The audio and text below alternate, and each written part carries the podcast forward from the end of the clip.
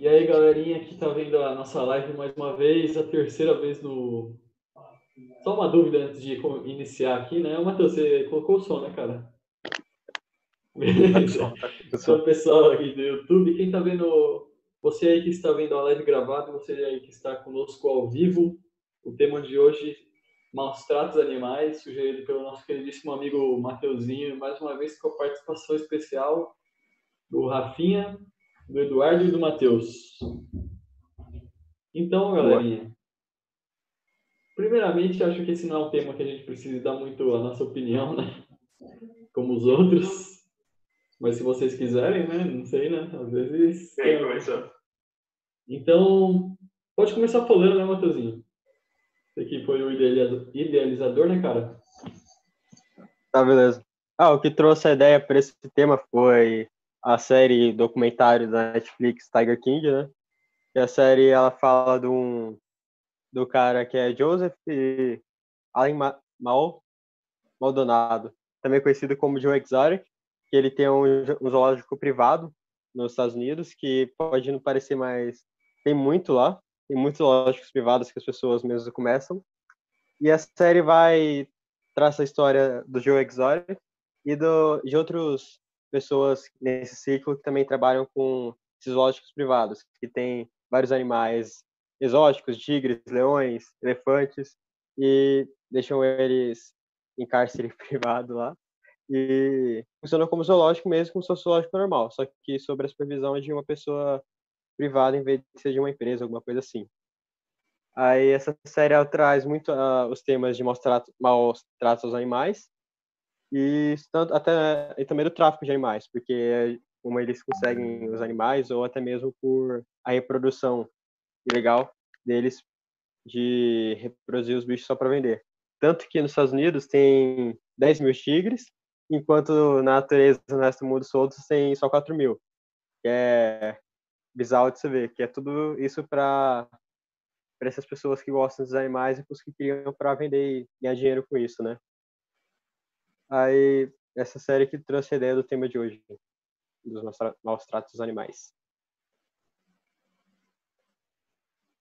Bom, para começar, poderia dizer não, mal, não maus tratem os animais e não comprem animais contrabandeados, que também é um dos motivos, né? Eu acho que essa ideia veio à tona foi todo mundo sabe da cobra naja lá que picou o moleque lá, né? Então cara queria ter uma Naja em casa e só tinha. O antídoto, na verdade, era para os. Não é, os veterinários, né, no caso, né? E não tinha para. Eles ficaram sem. Então, foi um grande risco, assim, por assim dizer. Não foi só para o moleque, né? Porque é um moleque, não é um menino nem um homem também. Então é isso, né? Que a gente gostaria de começar. Vocês gostariam de dar alguma opinião? É impressionante como na série não aparece nenhum veterinário, na série toda, tá? E isso passa em vários zoológicos, não tem nenhum veterinário. De fato, então, você falou agora, realmente, em nenhum momento falado, aparece a figura de um veterinário. E em nenhum lugar, inclusive, tanto no santuário é. quanto nos outros, nos outros zoológicos, você não tem a figura do veterinário em nenhum momento aparecendo. Não, não tinha para acontecer para pensar nisso, verdade, não tem. É, é muito perigoso esses zoológicos privados, porque você não tem uma supervisão muito boa, porque tem muitos deles, né? E como é uma empresa que segue as normas, acaba virando uma zona, né? Tanto que acho que a Carol Baskin lá, que tá no documentário, tinha o santuário dos grandes felinos lá, né? Ela tava com uma proposta lá para tentar impedir a procriação dos animais, não era? E aí ia dificultar essas pessoas a continuar tendo seus animais e continuar com esses zoológicos. Mas acho que não acabou sendo aprovado daí dela. Acho que isso aí fez na série é porque a venda de filhotes, né? Porque as pessoas é. não, têm, não têm condições de cuidar de um tigre gigante, então só querem um filhote. Esse é o maior é problema e é onde tem mais lucro. Sim, até, e até para os caras zoológicos, porque o filhote você ganha dinheiro com ele quando é pequeno, né? E você consegue, o pessoal vir ver ele, mexer com ele, tirar foto. Aí quando ele fica grande, ele come pra caramba e não dá pra você alimentar e lucrar com ele, né? Aí que eles acabam sacrificando, né? De aspas, os bichinhos, só pra não ter tanto gasto. que é muito bizarro, bicho bonito daquele que na natureza tá sofrendo para sobreviver, né? Um avanço da humanidade matam ele só por causa dos gastos que dão. É, e mesmo o documentário sendo americano, né, a gente pode relacionar bastante com a Amazônia aqui, que é do nosso lado, entre aspas, mas que é do nosso país, que tem a diversidade e também, ao mesmo tempo, quanto mais diversidade, mais caçadores, né, por assim dizer. E a gente vê em vários filmes aí também que... A gente vê em vários filmes, né, retratando isso, o... a caça dos animais, dos rinocerontes, dos o filme Rio da Arara Azul lá. Ia falar isso agora, filme Rio também. Então, calma aí. Antes de a gente continuar, eu vou mandar uma boa noite aqui pro pessoal que está no chat. O Rastuk Kim mandou uma boa noite e um Oi, tios. Eu acho que alguém aí é tio dele. e o, a Tiara Bueno, a Simone Domingos, a Daniele Rodrigues e a Ana Cláudia Teodoro mandaram uma boa noite para vocês também. Então, galera, para a gente continuar, eu gostaria de puxar um ponto aqui para ficar mais interessante, que é, no caso, seria trazer um pouquinho para o Brasil esse tema, né? Do cativeiro e dos maus tratos.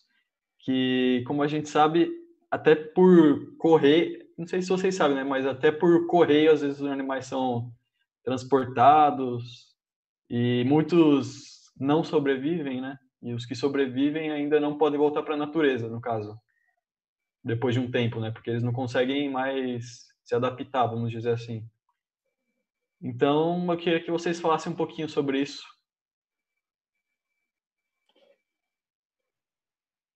Eu fico Aí, em relação ah, pode, pode ir, Matheus, pode ir. Não, pode falar, pode falar. Eu fico meio dividido quando a gente está falando de, do cativeiro, porque nós temos os, os animais que ficam em cativeiros ilegais. Então, por exemplo, circo, clandestino, às vezes a questão lá do, do caso do, do moleque lá de Brasília, que é a questão lá da Naja, e não só a Naja, mas tinha, parece que mais 19 outras cobras, juntamente com aquela, e aí, inclusive, cobras brasileiras, no caso a jiboia, que aí é um problema já, um crime ambiental, porque nós não podemos ter animais silvestres brasileiros, isso está na lei, você responde diretamente ao IBAMA em relação a isso, é um crime federal. E ele tinha, acho que cinco ou seis, e depois foi descobrindo já outras pessoas também lá em Brasília. Esse caso ele meio que se teve desdobramentos e foi descobrindo realmente uma rede de, de contrabando de répteis, inclusive cobras. Eu falo porque eu gosto, eu já tive uma cobra, já tive uma cobra é, dos Estados Unidos, uma corn snake, então eu sou um pouco assim, é, é um pouco fala comigo porque eu tinha, eu adorava o meu animalzinho, ele era muito bacana, fugia sempre, mas era, não era um animal brasileiro. Tanto que quando eu fui fazer, né, a, eu comprei numa, numa loja credenciada em Jundiaí que vende esse tipo de animal, tem toda a, a parte de lei a, é, organizado certinho. E eu perguntei para o meu tio, que ele trabalha com isso. E ele falou: Olha, Rafa, se não for animal brasileiro, não tem problema. Você consegue ter sim, sem problema nenhum, quando você compra de um lugar adequado, que esteja dentro da lei. Pronto. Foi isso. Então, por isso que eu tinha. E então, quando a gente tem esses animais, eles ficam muito tempo nesses cárceres privados você soltar eles na natureza é muito complicado porque eles não conseguem mais se desenvolver da mesma forma que se eles tivessem sido criados ali na natureza. Então, a questão do instinto perde-se, a questão da adaptação, então é mais complicado. Então, basicamente, o que aí no caso os cientistas dizem é você colocar um animal em cárcere privado de volta na natureza é colocar ele numa situação muito mais complicada. Então, por isso que aí nós vamos ter, no caso, os zoológicos, que seriam os o, o zoológico, por exemplo, de um estado, o zoológico de uma empresa, que usa isso como uma questão de entretenimento, tem todo um cuidado que vai pegar esse tipo, esses animais assim e colocar né, nesse, nesse ambiente, vai dar o tratamento adequado para eles. Só que até nisso eu fico meio dividido, porque para no meu, no meu modo de ver, os animais tinham que estar na natureza é muito complicado. A última vez que eu fui, eu vi um animal, olhei no rosto dele e eu, eu senti assim de, meu, ele não, não é feliz, ele não, não quer estar ali, parece. E desde então eu sempre fui uma pessoa meio dividida em relação a isso, de será que é realmente uma boa forma de entretenimento? Será que é a melhor forma de a gente lidar com esses animais, a gente colocar nesse cárcere?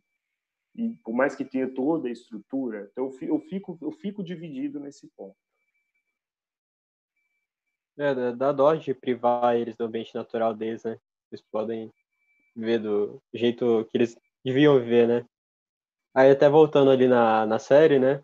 A Carol lá, que ela, ela tinha um santuário dos bichos, ela também pegava desses assim. Só que, tipo, achei bem bizarro é que ela também chamava o pessoal lá para ir ver. Também ganhava dinheiro com os bichos que estavam lá presos, né? Então, também é meio. Ela também é sendo meio hipócrita aí, porque ela tá é, querendo ferrar com os outros caras que estão com esses zoológicos privados, só que no dela que ela pega os bichos quase deles, ou os que não podem voltar para a natureza, e também leva o pessoal para ela ver, cobrando até mais caro que os outros. E também colocando os bichos em umas jaulinhas bem pequenas lá. Fica bem nítido que eles não estão confortáveis lá onde eles estão, né? E é muito triste, eu acho, ver eles assim. Acho que para zoológico essas coisas tinha que ser no máximo que realmente não tem como você colocar eles de volta na natureza para pelo menos ficar num lugar confortável ali para eles também. Se for confortável, melhor. Mas tem uns zoológicos que dá até tristeza de ver os bichos do jeito que eles estão largados lá. E nem, nem, nem entretenimento, é mais só. Nossa, até mal, né? De ver eles lá. Mandaram uma perguntinha aqui no chat, eu vou ler daí a gente responde. O que pensam sobre zoológico de exposição dos leões e das pessoas que contribu contribuem pagando ingressos para visitações e fotos? Muitos sofrem mutilações.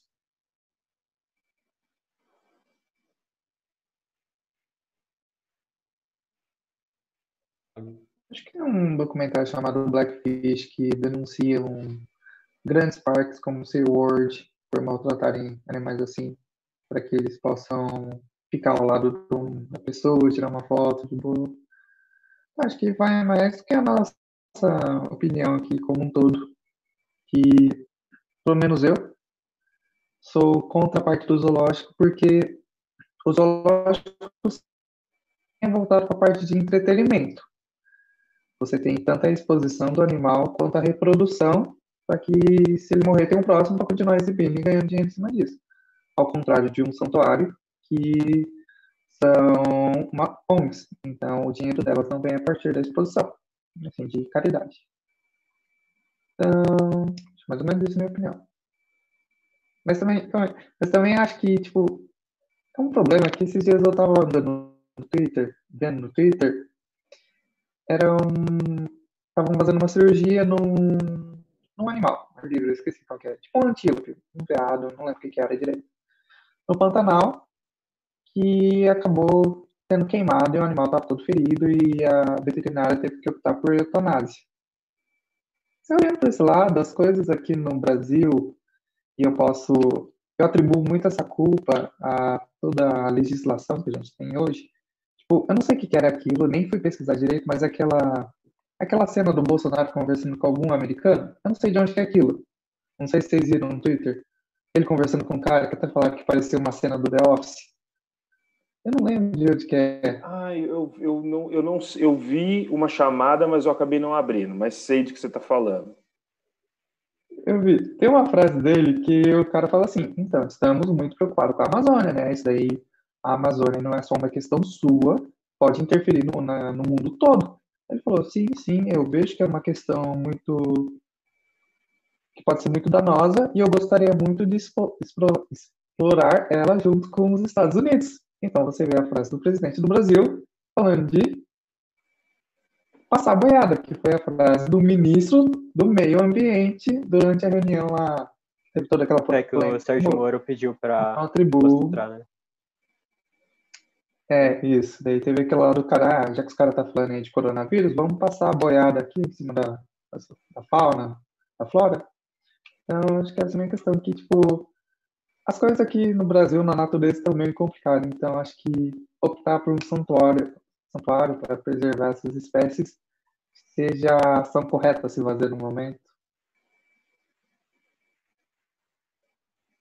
É, tem um local famoso que é, acho que é na Argentina, que eles dopam os tigres para os turistas tirarem foto, né?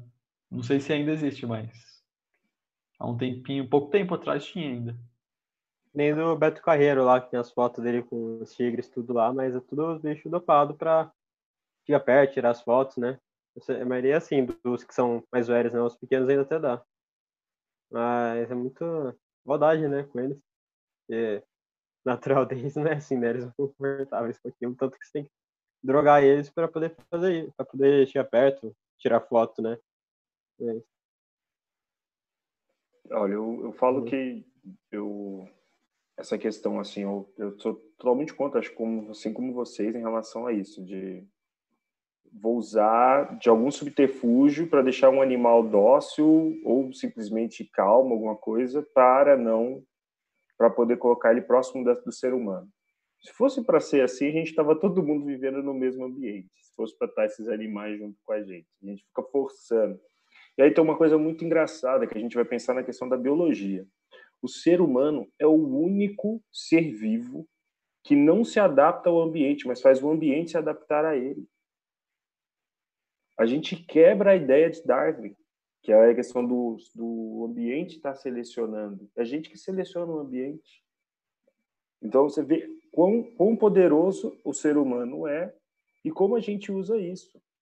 Então, por exemplo, vamos lá, de outro caso, questão. Eu vou lá e erro na dosagem do, do, do remédio para deixar o, o, o leão calmo, alguma coisa. O leão vai lá e ataca. A culpa foi minha ou foi do leão? Daí eles vão e tem que sacrificar sac... o leão. É, depois sacrifica o leão. É que nem teve lá um, um macaco que tava com um bebê no zoológico, né? Mesma ele não, tinha ele não tinha feito nada, mas também vai correr o risco, né? Aí, aí depois sacrificaram ele, sacrificaram. O... Acho que foi. Foi mó dó, né? Porque o bicho tá no natural dele ali, agindo como ele agiria. E por causa do descuido humano, né? Que aí tiveram que matar ele. Ele não estava nem no natural, ele estava em cárcere privado. É. Só que dessa vez não autorizado, não legitimado. Aí tem uma criança com uma família descuidada, a criança sobe, consegue entrar por algum motivo X que ninguém entende, e aí eu vou lá e. Tudo bem, eu entendo.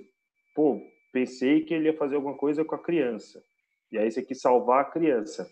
Mas é muito mais fácil, então, a gente matar um animal do que a gente deixar ele no lugar dele, não tirar ele do lugar dele natural. Esse que é o grande X da questão, né? Inclusive foi esse o debate. Não é questão de matar ou não matar, mas por que tirar do ambiente? Eu acho que é aí que entra realmente o nosso debate. Teve um caso de tigres nos Estados Unidos uma, uma, uma vez também, né? Que acho que um cara, uma família tinha uns tigres e sempre tem tinha que dar uma quantidade de comida, né? Porque se o bicho fica com fome, daí acho que, não sei se ele tava com fome lá e matou a família. Mas você tem que dar 80 quilos de carne por, por dia, não tem nem como, né? Daí, no, até no documentário fala no comecinho, fala que essas histórias sempre acabam mal no fim. Ah, é? é verdade, né? Ah. Sempre dá uma vaciladinha, você perde a vida e ainda sacrifica o animal como se ele fosse o, o selvagem, né? Até os tá cachorros que, que passaram por gerações, gerações, gerações para chegar no cachorro, no cachorro mesmo, né? Doméstico que a gente tem hoje.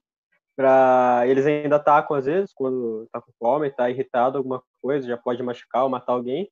Imagina um bicho que tá vivendo na natureza ainda, tá no, ambiente dele lá e a gente puxa para o nosso. É lógico que vai dar problema, não tem como funcionar que nem a gente espera que funcione, né? que e outra vi... coisa. Ah, não, pode ir, pode ir. Eu falar também do zoológico deles lá, como é que é. Mano, eu achei muito perigoso, porque tipo, só tem as grades lá e já tem os bichos. Eu lembro do caso lá, tem vários anos, que o moleque colocou o braço dentro da jaula do tigre e perdeu o braço. Isso que era aqueles sistemas lá que tem duas grades, ou tem, tem uma grade, uma vala lá, aí o tigre tá do outro lado também.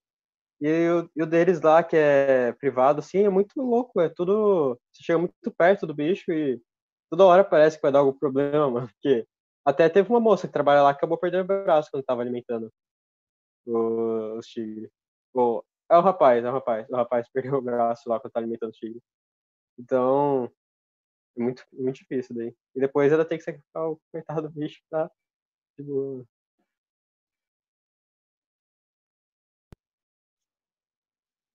É, sobre esse negócio, eu lembrei de uma entrevista do Castanhari, que lançou a série lá na Netflix e tem um episódio falando sobre isso, do lobo até o cachorro. E ele falou uma coisa que eu achei tipo, absurda, que com o sucesso de Game of Thrones, as pessoas começaram a pegar lobo e começar a criar dentro de casa. Porque achavam isso legal, divertido. Americano, é, deve Claro ser americano. não deu certo. Americano é louco, mano. Norte-americano, estadunidense. certo. Estadunidense. É, Estadunidense. estadunidense, não tem essa de americano, não.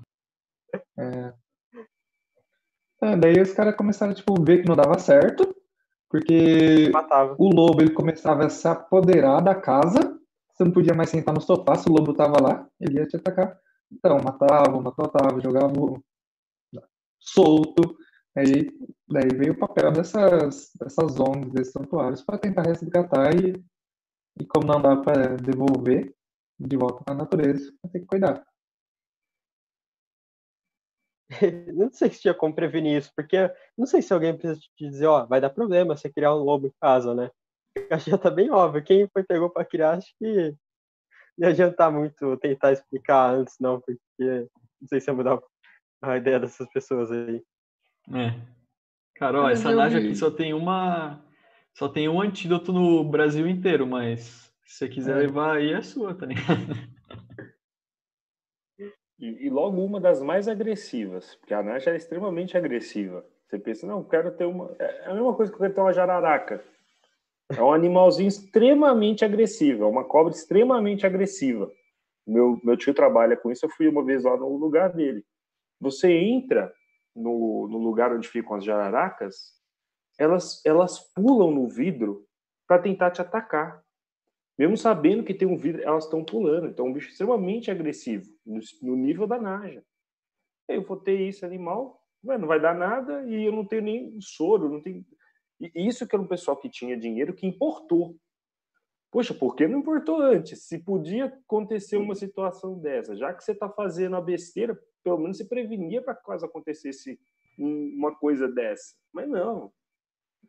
É é muito complicado. Muito complicado. E vai fazer besteira, faz direito, pelo menos, né? É. Ainda os veterinários que tem que tomar o... a culpa por não ter o antídoto depois. Pelo menos nesse ponto deu tudo certo, né? O cara pagou lá pelo que veio. Eu acho que pagou, né? Eu não sei. Foi preso? Não, acho, se for foi? ver, se ele tava envolvido no negócio do tráfico mesmo, ele tinha que ser preso, né? É, pequeno, o- mas. Até então, o que ficou sendo foi que foi, foi uma multa de 3 mil. 3 mil reais, se eu não estiver enganado, pelo IBAMA. Se 3 até- mil, Esse cara que até importa então. essa. É, ele O vai cara que importou com- isso daí, vendendo é- uma cobra. É que aí agora o Ministério Público come- é, é que, gente, a lei no Brasil você já sabe que é uma coisa bem demorada, bem burocrática, então não tem muito o que fazer.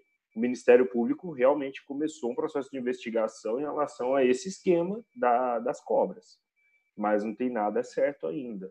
O que foi feito é 3 mil reais porque ele tinha cobras brasileiras. Foi essa a multa dele.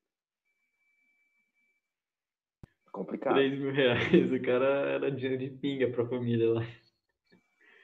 Teve uma reportagem no Fantástico é, sobre um cara, achei até engraçado, mano, porque ele foi preso, daí ele tava na audiência, daí mostrou a gravação da audiência, e o juiz, eu não entendo a lei no Brasil, mano, é até engraçado. Não sei se é o juiz, eu não entendo. Daí o cara perguntou pra ele, não, mas você promete que você nunca mais vai voltar a fazer isso? O cara, não, prometo, prometo.